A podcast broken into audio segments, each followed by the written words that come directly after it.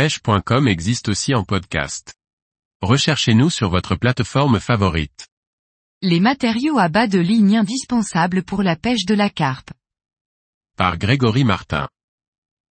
Les types de bas de ligne pour pêcher la carpe sont nombreux.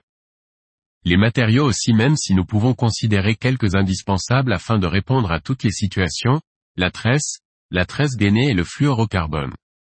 Pour réaliser des bas de ligne pour pêcher la carpe, nous avons à disposition beaucoup de matériaux aux caractéristiques diverses et variées. Il est important de bien les connaître pour les utiliser au mieux et ainsi faire les bons choix. Pour moi, il y a trois matériaux indispensables à la réalisation de bas de ligne qu'ils soient simples ou complexes. La tresse, la tresse gainée et le fluorocarbone. Avec ces trois matériaux, vous pourrez constituer des bas de ligne souples, rigides, semi-rigides et combinés, parties rigides et parties souples. La tresse souple présente des caractéristiques générales qu'il faut connaître. Tout d'abord, la tresse dispose d'une résistance linéaire incomparable, jumelée à une élasticité quasi nulle. Son rapport diamètre-résistance est excellent. Elle demeure facile à utiliser puisqu'elle n'a pas de mémoire comparée à un nylon qui marque lors de l'exécution d'un nœud. En revanche, sa résistance à l'abrasion diffère selon les modèles. Mes deux modèles préférés sont la Granitix et la Softix de chez Starbay. Avantage dans certaines conditions, inconvénient dans d'autres, la tresse détient une grande mobilité de par sa grande souplesse. Elle est donc sujette aux emmêlements tant lors des lancers que par la présence d'indésirables. Les écrevisses peuvent d'ailleurs endommager un bas de ligne en tresse. Par contre cette souplesse assure une grande liberté à l'ensemblèche, hameçon. Un élément que certains prennent en compte, la tresse a tendance à absorber les liquides et les odeurs.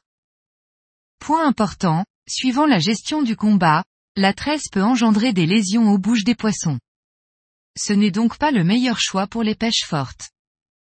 Vous l'aurez compris, la tresse est surtout destinée aux bas de ligne souples ou combinés. Le fluorocarbone permet de confectionner des bas de ligne rigides ou combinés. Mon must, le shadow. Sa rigidité et sa discrétion sont ses deux principaux avantages. Ainsi, ce matériau permet d'éviter les emmêlements lors des lancers et lors de la présence d'indésirables. Il est de plus quasi invisible, même en eau claire.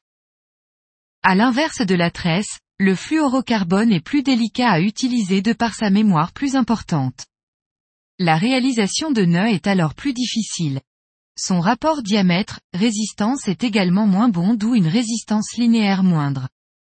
Là encore l'utilisation de gros diamètres rend l'exercice de style compliqué, passage dans l'œillet de l'hameçon. Lors du combat, le fluorocarbone n'engendre pas de blessures particulières.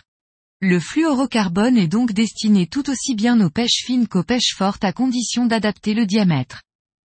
Contrairement à la tresse, il n'absorbe pas les liquides et les odeurs. De plus, il flotte parfaitement. Il sera ainsi, en petit diamètre, l'arme redoutable pour pêcher aux zig, pêche avec de grands bas de ligne flottants. Dans ce cas, mon choix se porte sur le Shadow Soft. La tresse gainée diffère de la tresse par la présence d'un coating. De par ce revêtement, sa rigidité de base est supérieure à une tresse traditionnelle mais moindre qu'un fluorocarbone. Elle peut être utilisée telle qu'elle, mais aussi en réalisant un dénudage du coating sur une longueur souhaitée. Ainsi, vous obtenez facilement un bas de ligne combiné, partie souple et partie semi-rigide. Aujourd'hui, il existe des tresses gainées présentant des coatings plus ou moins rigides. Ces tresses ont donc une grande résistance à l'abrasion et limitent les emmêlements potentiels par rapport à une tresse sans coating, dans une proportion moindre qu'un fluorocarbone bien entendu. La tresse gainée demeure parfaite pour des pêches d'obstacles. Elle limite les inconvénients de la tresse grâce au coating. À noter que non dénudée, la tresse gainée entraîne peu de blessures si le combat est bien mené. Chaque matériau possède des avantages et des inconvénients. C'est ce qui permet de s'adapter à la situation du lieu, du moment. Pour moi, pas de matériau au-dessus d'un autre. Nous avons besoin des trois types cités.